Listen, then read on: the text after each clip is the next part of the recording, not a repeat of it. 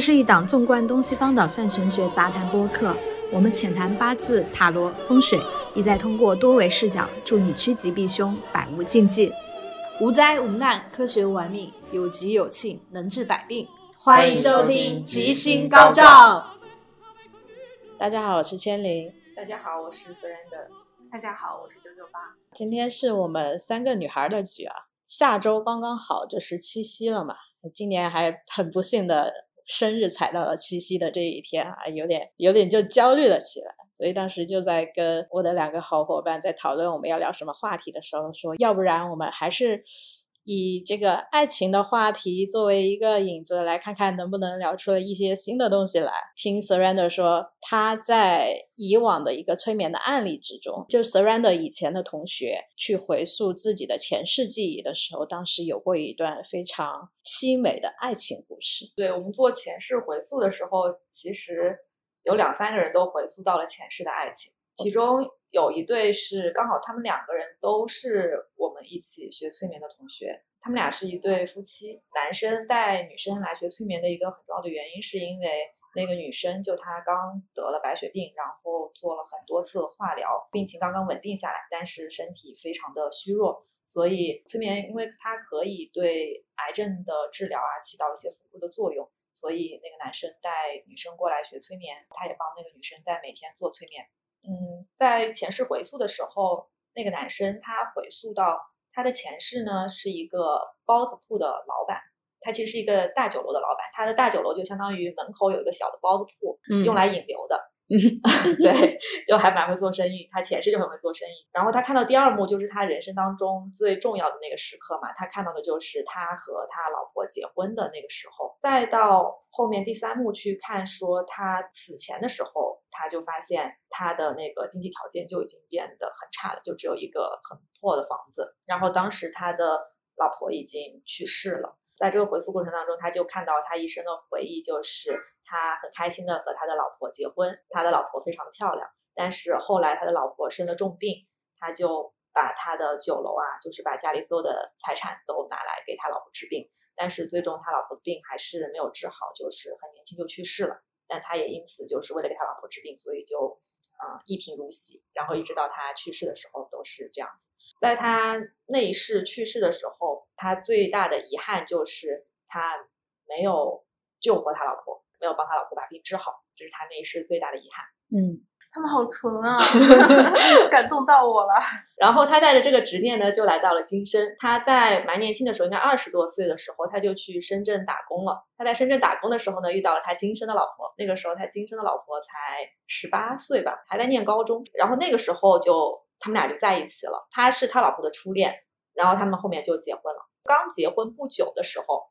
他老婆就是有一天感觉身体不舒服，就肚子很痛，去医院检查，检查的时候就检查出来是白血病。这里说一下他老婆家里情况，就他老婆父母是离婚的，他的父母双方都已经另外再婚了，他奶奶带着他的，所以他生病了之后，他父母呢过来看过他，但是就不太愿意出钱，就没有给很多钱，就说自己没有钱。那个男孩子今生呢，也是把当时买的婚房啊、车啊什么都卖了，然后还跟他老板借了。好几十万吧，然后去给他老婆治病。但今生好的就是因为 现代医学技术发达了，所以他老婆的病其实当时是稳定下来了。后面他就一直在帮他老婆调理，因为做完八次化疗之后，人的身体状态其实是非常虚弱的。后面就一直在帮他老婆用催眠啊、中医的方法在调理身体。现在他老婆的身体已经非常好了，就你见到他就发现他的那个气色非常的好。他们应该已经开始准备备孕，想要生孩子了。然后他说，他前世看到的，他前世的老婆和他今生的老婆是同一个人，就他能感觉到他们俩其实是同一个人。嗯，但是他前世更漂亮。哈哈哈有笑到，就这样的一个一个故事吧。当时觉得哇，还挺神奇的，就真的存在就是这种爱情上的前世今生，然后今生相当于他就是了了前世的这个遗憾。嗯，就相当于反正不管是上一辈子还是上几辈子某一世里边儿。没有完成过的那个人生课题，留到这一辈子，然后重新把它 cover 掉了。是的，我我我当时也是基于这个好奇心啊，对对，然后就去千里有一段比较纠葛的感情，然后我们当时就想，嗯，是不是你这个感情也和某一世的那个相关，或者你可能上辈子欠了人家之类的，所以是基于这样一个情况，然后当时也是去找 Surrender 做了一场关于这个。爱情主题的这个前世回溯的催眠，然后我也可以大概分享一下我自己在那一场催眠中所看到的一些画面吧，因为正好其实也是也是一个爱情故事，也是一个爱情故事，但是就是这个爱情故事的最后，反而是我通过这样一个爱情故事，发现感情这个事情，它其实不太是属于我，至少是我这一辈子的一个。人生的课题，或者说人生主题。嗯，我感觉在上辈子，就是虽然你的故事是一个爱情故事，但是实际上你也没有很投入在爱情这件事情里面啊。确实的，包括你最终前世的遗憾，也不是说两个人没有在一起之类的。就是有点挺点醒我的。我们在聊今天这个七夕话题之前，在讲我们要去多搜集一些关于这种古往今来美丽的爱情故事，给大家重新相信一下爱情的美好。结果最后发现，现实的情况就是，我们主题就逐渐变成了说，爱情这件事情 对你的人生来说，不一定是最重要的那个课题。那那就聊一下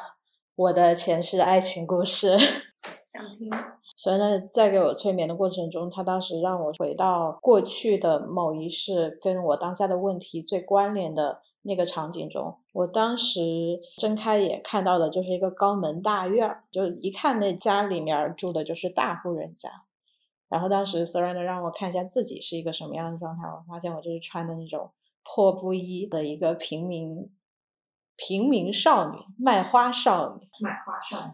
但是第二个场景是什么？先是落地嘛，然后你看到自己就是一个嗯卖花女，然后在刚好在一个高门大院门口卖花，然后前面有一辆马车，然后那时候你心情还蛮好，就是有点无忧无虑的样子。嗯，然后第二步就让你回自己的家去看一看。哦，我记起来了。对，就那个卖花少女，就是我的潜意识。这个卖花少女其实身世还是挺凄惨的。嗯，就是他回到自己家以后，家就是那种很破烂的民宅，那种木质的民宅，家里也没有什么家具，父母已经很早的就过世了，有一个弟弟，弟弟应该也才七八岁，就年纪还小，就相当于作为姐姐要扛起家里的这个经济重任，但是其实也没有太多的这种营生的手段，只能靠卖花维持着这个家。当时我记得你让我回顾有一个场景，就是那个场景，我醒来的时候就发现我什么东西都看不见了，就我眼前一片黑暗，什么东西都看不清。然后我发现是因为我的那个潜意识，它在一场重大事故中几乎是失明的。嗯，当时听你说就是发生火灾，然后你的家就烧了，弟弟也在那场火灾当中去世了。是的。然后你的眼睛因为被烟熏了之后就看不见了。就看不见的那个情况下，其实是就睡在了一张其实比较好的高广大床上，然后也有丫鬟来伺候。当时就引出了我们的男主角，发现男主角其实就是那个高宅大院里面的少爷啊，救了你。过程我没有看到，我去回溯的时候，我会发现就是这少爷很喜欢潜意识的我，他也是一次在游玩，就出去游玩的过程中遇到了卖花的我。然后很开心把我所有的花都包了下来，基本上每天都会来找我买花，基本上见到我就会把我的所有的花都买下来。那个少爷呢，他其实是一个很恋爱脑的一个少爷。哇哦，这不就是现在最 最火的希望对象是恋爱脑吗？我我有点忘了具体了，反正当时他。会喜欢我的很大一部分原因，第一肯定是当时的我还挺漂亮的，就是一个漂亮的卖花少靠姿色取胜。然后后面肯定也是有一部分，比如说对于我的这个身世的同情啊，或者说就是其实他自己也有对自己家族的那一部分叛逆的那个心情，导致我们在后面在一起的过程中，那个感情就会越来越深。这两个人在一起的过程中，有一点彼此。相互成长的这种感觉在，那就是在我失明的那段期间，他也会吩咐他的这个佣人丫鬟来照顾我，相当于是把我藏在他家里的，他父母是不知道的。我的心态呢，就是我知道这个少爷我高攀不起，我给他做个丫鬟，我觉得差不多了。但这个少爷想要跟我在一起，我就觉得这件事情，这件事情不太妥当，然后我就就一直在。拒绝他，就是我们俩是不合适的。就是我后面其实被这个少爷每天的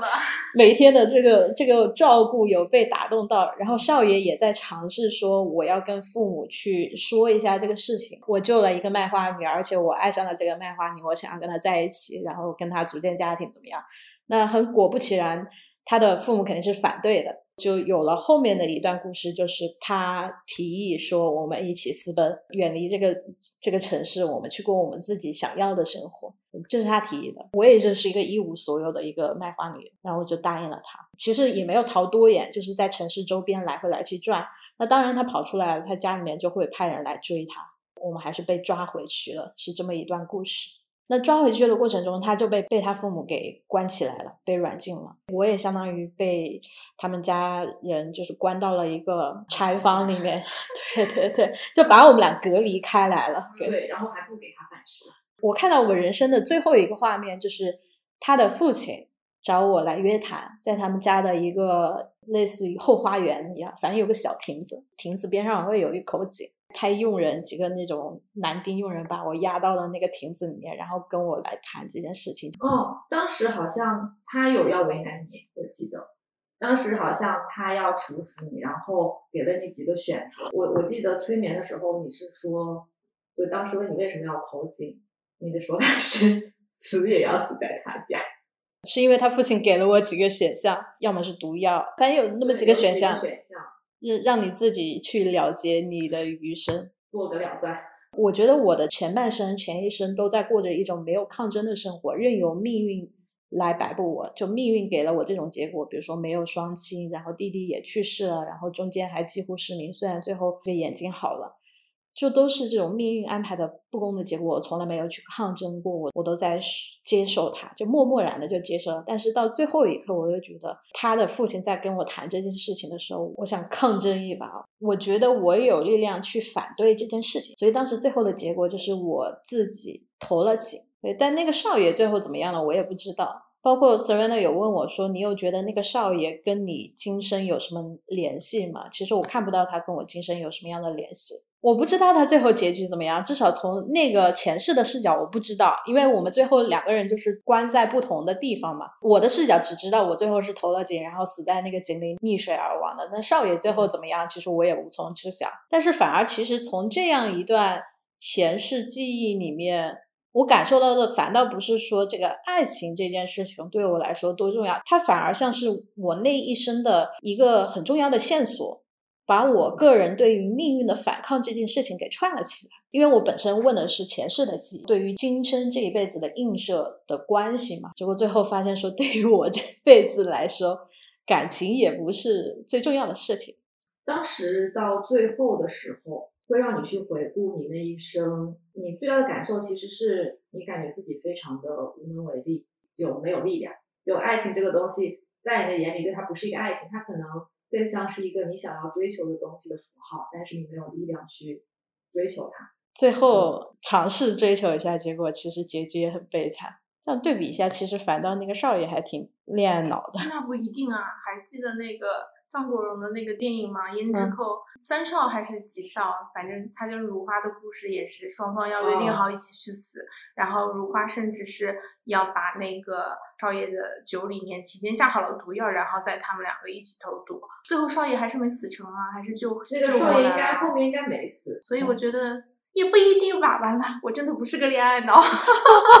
少爷在谈恋爱的时候是很恋爱脑的，但他的结局我不知道，因为从我的视角来说，其实我不太 care 那个少爷他的课题是什么。也许故事的最后就是他又回归到了他的正常生活，然后娶了一个门当户对的老婆。而且你的那个故事里面，你的体验也让我重新考虑了一下我以前见到过的那些爱情故事。就我们以前书上看到那种爱情故事，比方说那个。少爷爱上了丫鬟，什么王爷爱上了落魄乞丐之类的这种东西，就我们可能会以为它是一种，就我们以为两个人是一种相爱的关系，但是从当事人的视角来看，完全不是这么回事儿。确实，就是重新感受了一下，这个里面可能跟我们想象的那种可歌可泣的爱情就不是一回事儿。我想到的关于古代文学作品中的爱情，好像都不是什么好结果的东西。比如说，当时我们聊到讲古代怎么看爱情的，其实从《诗经》里面就已经在告诉大家说，就是过分的沉溺是没有好事的。蒙之是是 士之耽兮，犹可脱也；女之耽兮，不可脱也。其实我们所有看过的正统古代文学里，都是一些凄惨的故事。它更多的是通过这件故事，两个人的坚持去映射当时社会环境的困难。比如说。孔雀东南飞啊，反映这种氏族啊，这种地位一定要均衡啊。然后孟姜女啊，它反映的是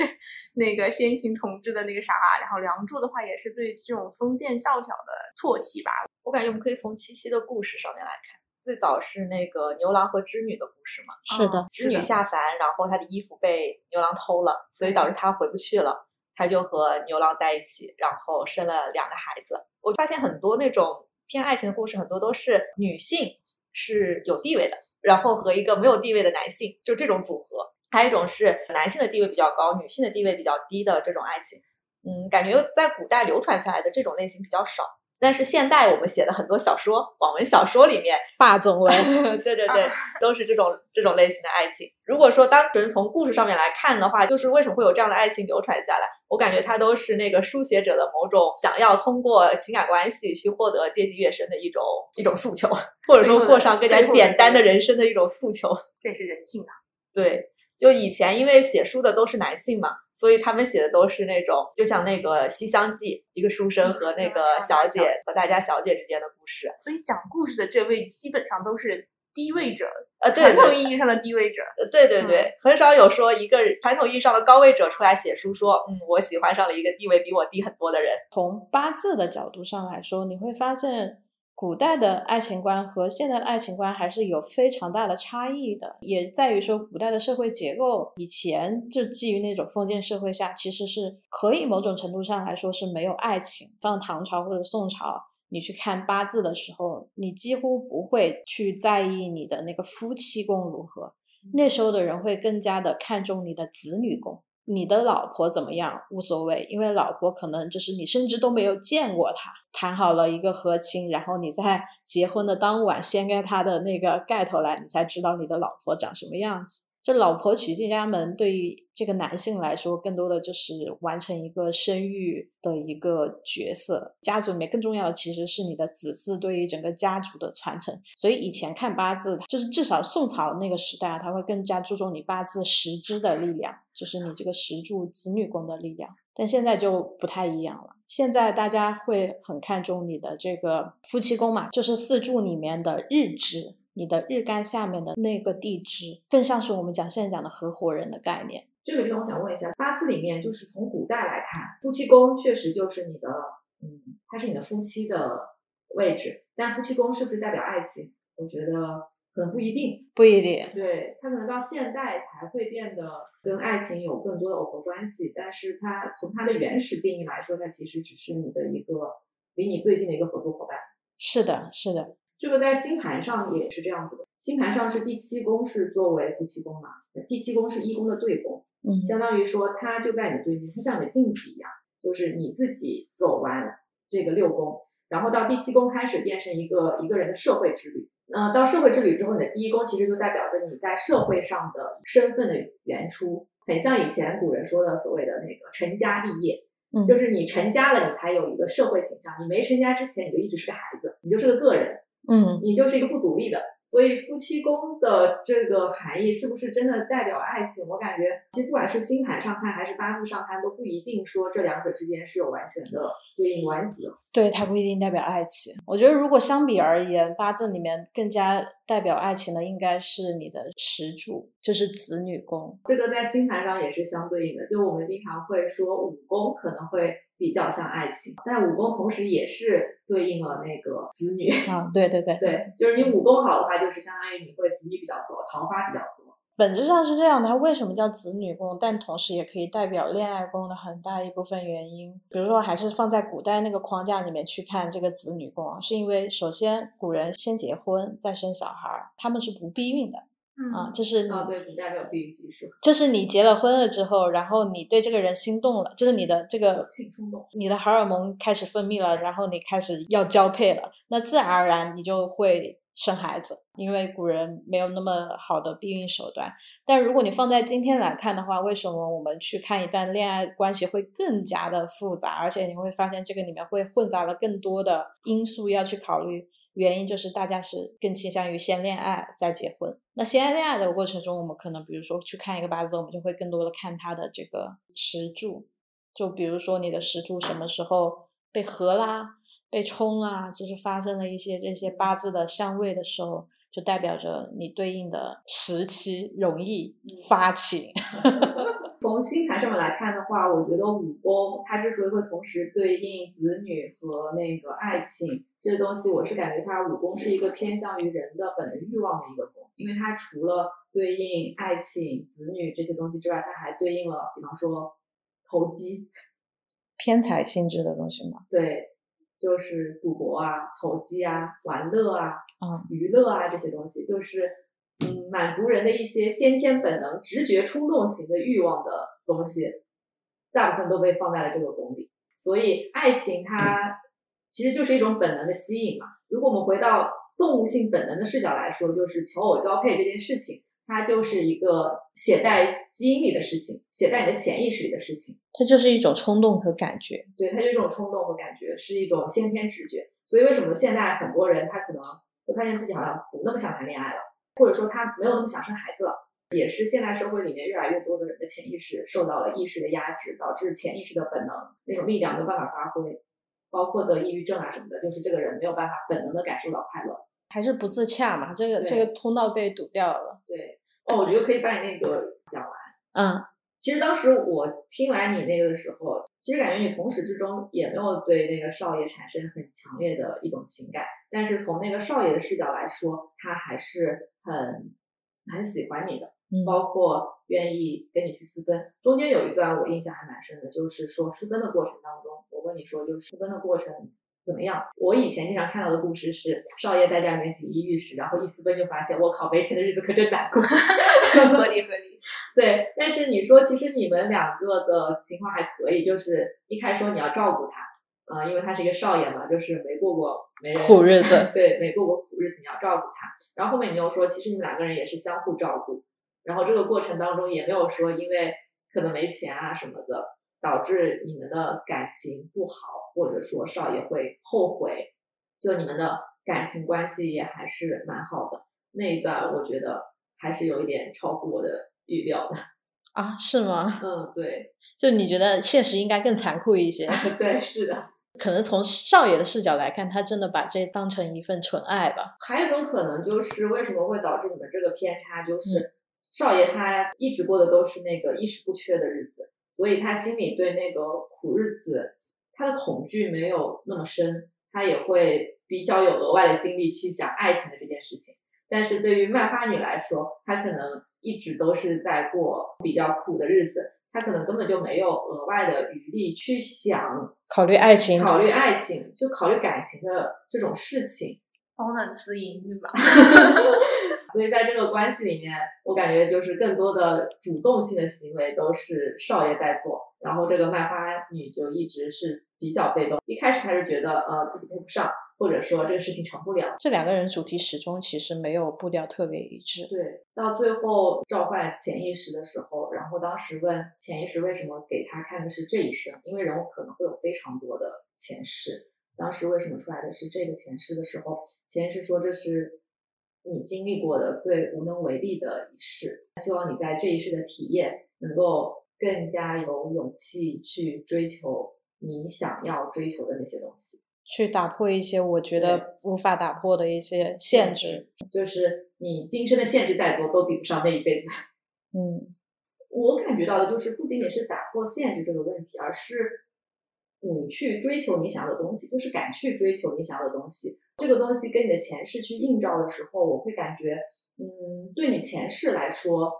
其实你未必不想要这个爱情，但是你一直跟自己说自己配不上，你不敢承认你渴望这个东西，嗯，就是你一直在说服自己说啊，这个东西我配不上，我不应该得到，得不到的，有这种内心和现实的缠斗在。对，完了，我觉得我这辈子就是这样子的，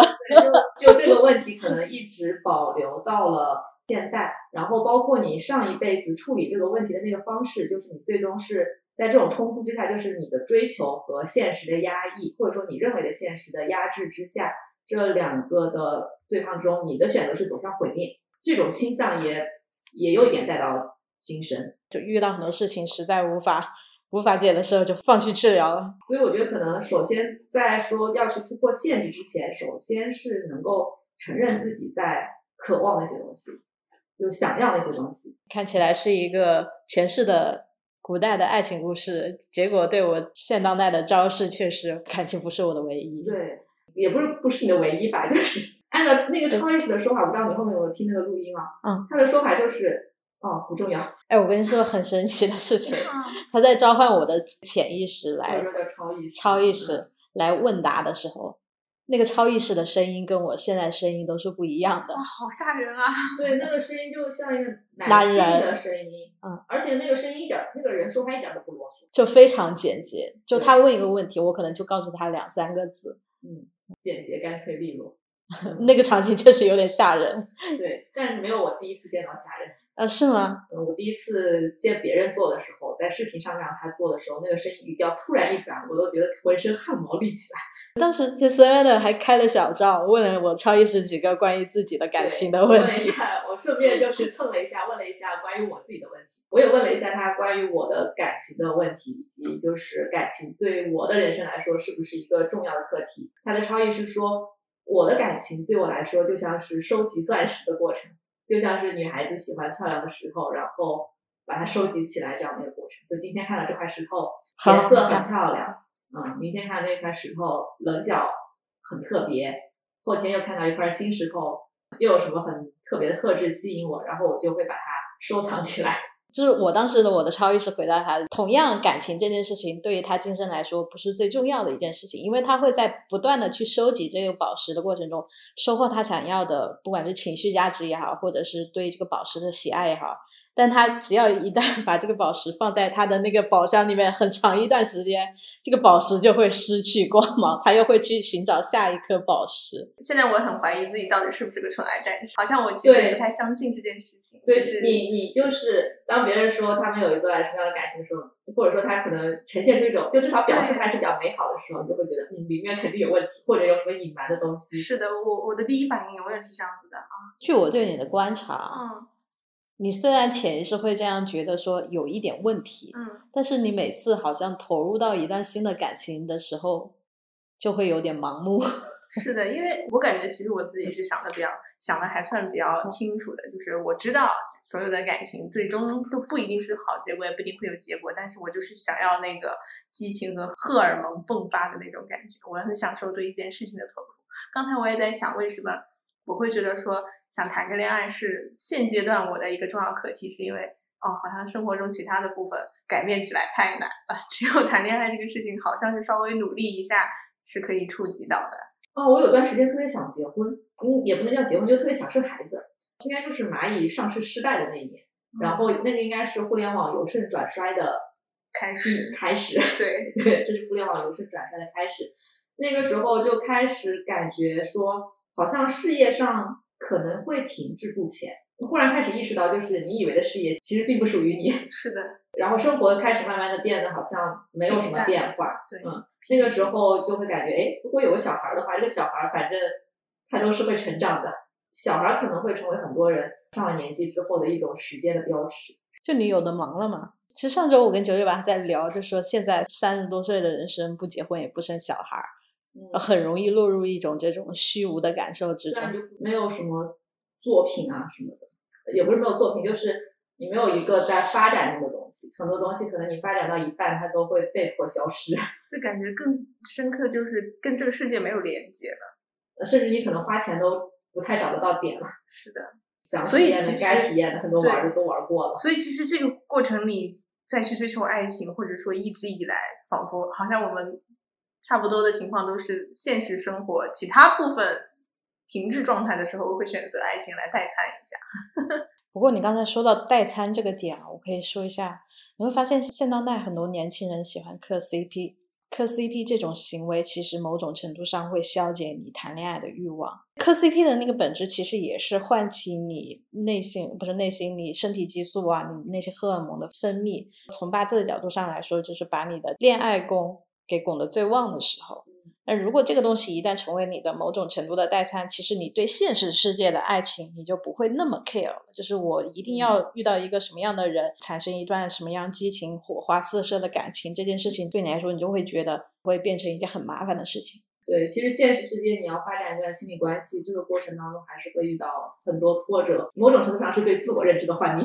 对，所以就聊回，其实今今天想聊的一个很重要的，我个人的观点，我觉得其实对于大家来说。爱情本身其实就是一种自我以为的感觉，就是现实生活中爱情跟我们自己以为我们想要的那个爱情，它之间还是有这种差异在的。日本其实现在有很多的宅男，他们会和自己喜欢的二次元偶像结婚。就日本现在有专门的那种机构，说我可以给你做一个认证，比如说你喜欢这个初音未来，你们想要在一起结婚，OK，我这个机构我可以去给你颁发一个这个结婚证，然后从此以后你们结为夫妻。就日本其实会有挺大一批这样的宅男选择跟他们这个喜欢的这种完美无缺的女孩子在一起。看了其中有一个跟初音未来的 Miku 讲结婚的，他在家里放了一个那个等身的 Miku 的玩偶，然后他每天会给那个 Miku 装扮，买不同的女装、不同的衣服，然后跟他一起喝下午茶。他还会就是有一个轮椅，然后把他的初音未来的妻子放在轮椅上，然后比如说他们要出去约会的时候，他就轮椅推着他的老婆，比如说去餐厅里面一起共进晚餐，他会订两个位置，自己点一份晚餐，然后给他的老婆也点一份晚餐。我觉得他的那个老婆如果再装一个 Chat GPT 的话，就还可以进行对话了。对对，某种程度上就已经就拿初音未来的各种语录放进去作为 Chat GPT 的那个对训练语料。对对对，是的。其实大家对于爱情这件事情会有需求，但这种需求可能存在于这种：我希望爱情是一个非常美好、非常就像一个漂亮的花一样的这样的一个东西。但现实生活中，往往其实它是会打破你这种滤镜的。就是如果你正儿八经去跟一个人交往，或者去跟他建立这种亲密关系，你会发现其实它是一个。相互成长的一个过程，我觉得从八字角度上看是这样子。对女生来说，更多的是看官杀；男生来说，更多的是看财星。这是模板里面我们讲的爱情，但现在爱情它会有更多的。就是可能性，比如说性少数群体 LGBTQ 女生不一定就只是看官杀，比如说同性群体里里面，它是代表了那个 T 的角色，那我们可能同样也是可以看财。整体上来讲，不管是看官杀也好看财也好，我觉得一个准则就是看这个东西是不是你八字的喜用神或者是忌神。我们会发现，就是不管是官杀或者是财，它在八字里其实都是消耗你的属性，官杀是克你的，嗯，财是耗你的。它都是属于不是同一个阵营的属性。那一般这种不是同一个阵营的属性是你的喜用神的话，而且刚刚好又是在你的夫妻宫，那往往会代表你能获得一段不错的感情，就是你的另一半对你的人生是有支撑的，他对你的人生是有一个补充和让你变得更完满的一个作用。那往往能收获的就是还不错的感情，那往往能够得到一段还不错的感情，对于这个人来说，感情一定就不是他今生的一个要去克服的一个课题了，因为这件事情对他来说里面没有太多的困难。但如果比如说这个不管是官杀也好，或者财也好，是你八字里面的忌神，就你本身八字已经身弱了。对这些克你的属性也好，消耗你的属性也好，其实是怕见到的。就你可以理解，你本身就是一个很在乎周边的看法的一个人。你大多数时候，你觉得自己是在为了别人而活。那这个时候，反而其实，如果它落在你的夫妻宫，那就恰巧你和你伴侣之间，或者说你的感情线，就是你今生要不断去遇到麻烦，不断去尝试解决它的，就是你的人生课题。就身弱的人比较容易在感情上遇到问题，是，嗯那我们身强就是没有感情啊？当然不是了，身强不是没有感情，我觉得身强是，但这个也要看，比如说你的夫妻宫具体作者是你八字的喜用神还是忌神？哎，那我的夫妻宫作者，你是甲寅嘛？呃，不是甲寅，甲辰，甲辰自作偏财是你的喜用神，就一半一半，因为尘土里面它还藏着水和木，水和木其实是你的忌神，你可以理解成说你的夫妻宫，你的未来另一半对你有好的一面，比如说这个温柔的对待以及物质上的支撑，这是体现了偏财的性质。下面那不好的，比如说这个印和比劫，那就会体现出比如说过度的关照，比劫就是有时候。跟你的状态就是像朋友一样，也不会特别把你当成是自己那个最心爱的宝贝这种感受，就一半一半。我自己八字我是个庚午柱，你从八字模板的角度上来讲，我们讲就是一个标准旺夫的一个日柱，因为庚午它是自坐正官，而且我又是一个身强的八字，大多数时候它就会意味着我未来的伴侣，首先正官嘛，就是管我的人嘛。我在婚姻关系里面会是那种比较贤惠的一方，我能够源源不断的给我的另一半能量，然后他也能就是我们俩之间能够和谐的去构建一个比较和谐的家庭。这个其实就是要建立在我刚才说的他是我的喜用神的前提下。如果我是个身弱的八字，那这个对我的约束和管制。我就会觉得对我来说压力太大了，那它就不会变成我的一段好的关系，也就意味着说我在今生的感情和夫妻关系之中，我要不断的去克服我的另一半给到我的压力。还有要再补充的吗？差不多。嗯，如果你发现你的你没有遇到一个好的爱情，或者说你还没有爱情，就爱情这件事可能在你的人生当中没有那么重要。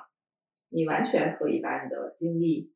放在别的地方。我感觉好像大家没有什么对于爱情的向往，就是看清了，其实爱情不过如此。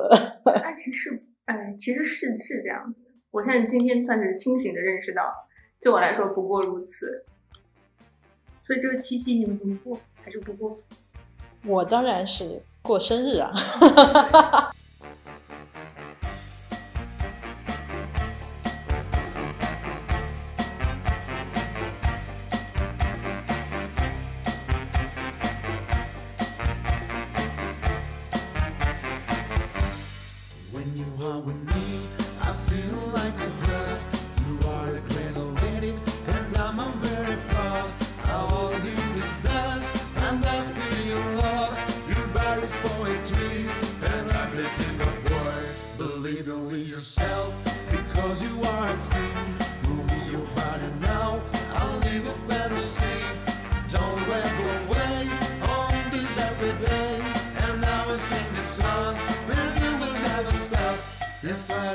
the sun when I start to run, It's like a butterfly, the fire is arise. If I look in your eyes, you're still not surprised. I'm sure they will find you in my face. Ba-ba-da-ba-ba-ba.